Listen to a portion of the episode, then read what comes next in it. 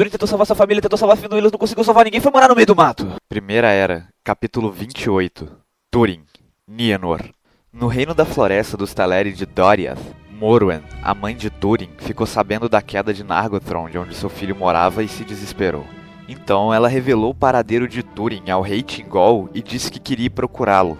Eu preciso encontrar meu filho, ou pelo menos confirmar a sua morte. E Tingol ficou feliz e triste ao mesmo tempo ao receber essa notícia, mas ele foi contra a partida de Morwen.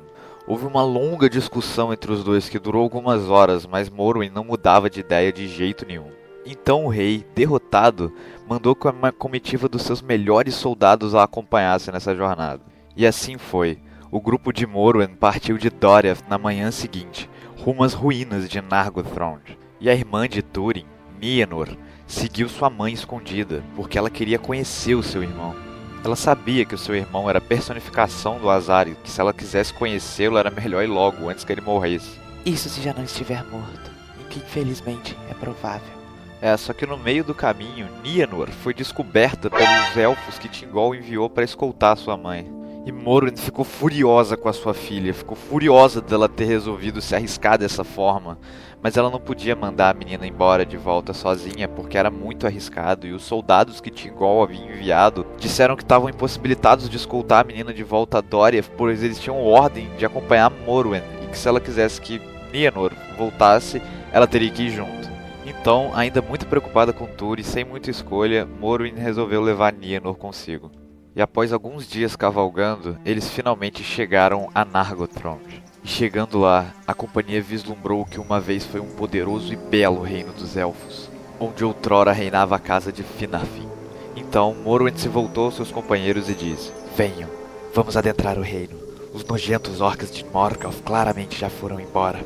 O único perigo que talvez ainda encontrem aqui virá de saqueadores, os quais eu tenho certeza de que os Teleri de Doriath são mais do que capazes de espantar. Mas Morwen não podia estar mais errada. Das ruínas do perdido reino de Finrod saiu Glaud, o senhor dos dragões. Acontece que a besta infernal de Morgoth havia estabelecido moradia ali após conquistar sua vitória sobre Turin Turambar. E todos entraram em pânico ao ver aquela besta colossal bem diante dos seus olhos. Eles tentaram fugir desesperadamente sem tentar fazer nenhum som, mas já era tarde demais. O dragão já havia notado sua presença. E apesar de todo o seu tamanho, Glaurung era incrivelmente rápido. E ele foi se arrastando ligeiramente como uma serpente gigante do inferno na direção dos invasores. E eles corriam e corriam, mas Glaurung se aproximava e quando ele já estava perto o suficiente, o dragão lançou uma baforada fétida de uma horrível sobre o grupo, que ficou completamente desnorteado. Os elfos de Doriath, sem nenhuma outra escolha, finalmente tomaram suas armas nas mãos, mas eles acabaram se separando no meio daquela neblina venenosa. E totalmente escondido pela sua baforada, Glaurung foi matando os soldados um a um, até que não restasse mais nenhum elfo em pé naquele lugar. E no meio da confusão, Morwen desapareceu e o seu paradeiro é completamente desconhecido para qualquer um a partir daqui. Ninguém sabe o que aconteceu com ela. Mas por outro lado, Nienor, tentando escapar da miasma horrenda do dragão, correu por uma trilha que subia uma pequena colina. Mas quando ela chegou ao topo, ela se deparou com Glaurung, que subia a outra face. E o Senhor dos Dragões reconheceu os traços e principalmente o olhar da menina. Com certeza, ela era filha de Húrin, o prisioneiro de Morgoth, e por consequência, irmã de Túrin, o brinquedo favorito de Glaurung. Então, sem dizer uma palavra ou levantar uma pata, em toda sua maldade, Glaurung lançou um olhar penetrante na direção de Nienor, que se hipnotizou com os olhos verdes do dragão. E como se o peso do universo caísse sobre sua cabeça, a menina desfaleceu. Quando Nienor acordou, o dragão não estava mais lá, mas a memória da menina também não. O choque provocado pela fera havia sido forte demais para a cabeça dela. Nienor não se lembrava de nada, não lembrava de quem era ou de onde veio. Glaurung a fez perder completamente a memória e a abandonou ali. Ela não sabia mais falar ou andar e estava aprendendo os movimentos de seu corpo aos poucos naquele momento.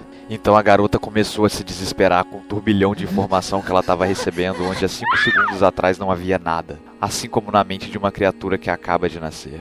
Então Nienor instintivamente arrancou as suas roupas e saiu correndo nua em direção ao norte.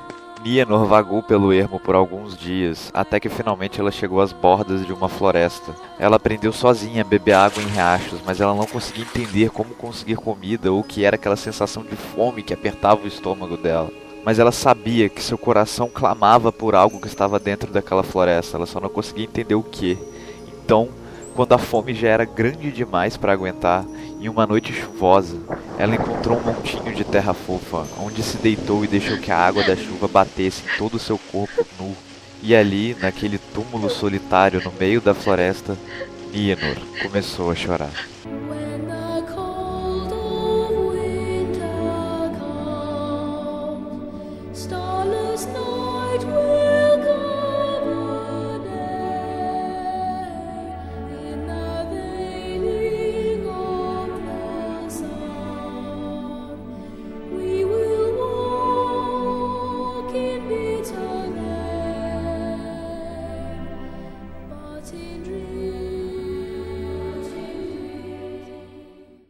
Yo! Sejam muito bem-vindos a mais um Ovo de Páscoa, onde hoje eu vou falar um pouquinho sobre a casa de Rador. Essa família bonita, feliz. Bom, a casa de Rador foi a maior das casas do Zedain e a que chegou por último em Beleriand. E eles rumaram até Hithlum, onde conheceram Fingolfin, o rei supremo dos Noldor na época, e lá eles estabeleceram moradia. O título de sua casa foi reconhecido pelos elfos quando eles estavam sob a liderança de Hador, e assim a casa ganhou seu nome. A parte de Hithlum onde eles moravam se chamava Dor Lomin, e os homens da casa de Hador lutaram ao lado dos Noldor contra os orcs por muitos anos nas guerras de Beleriand. E no dia que finalmente foi lhes concedido por Fingolfin, o rei supremo dos Noldor, a titularidade das terras de Dor Lomin, onde eles moravam, Hador foi presenteado por Fingon, o filho de Fingolfin, com um elmo de dragão, que acabou se tornando o símbolo da sua casa. E Hador morreu na Batalha das Chamas Repentinas ao lado de seu filho mais velho, Gundor. E a sua casa e os seus homens passaram a ser liderados pelo seu filho mais novo, Galdor. E eventualmente Galdor foi perfurado por uma flecha enquanto não estava usando o elmo de dragão, e a liderança da casa passou para o seu filho Húrin. E Húrin, como vocês sabem, foi capturado por Morgoth na Batalha das Lágrimas Incontáveis, enquanto seu irmão Huor foi morto na mesma batalha. E após a batalha, bandidos invadiram Dorlomin e mataram a todos, ou escravizaram, ou casaram-se à força com suas mulheres, etc, etc, etc. Condenando assim ao esquecimento toda a linhagem da gloriosa casa de Hador. E desse triste destino só conseguiram escapar os filhos de Húrin, Túrin e Nienor, e o único filho de Huor, chamado Tuor, a quem eu vou contar a história ainda depois de contar a história do Túrin.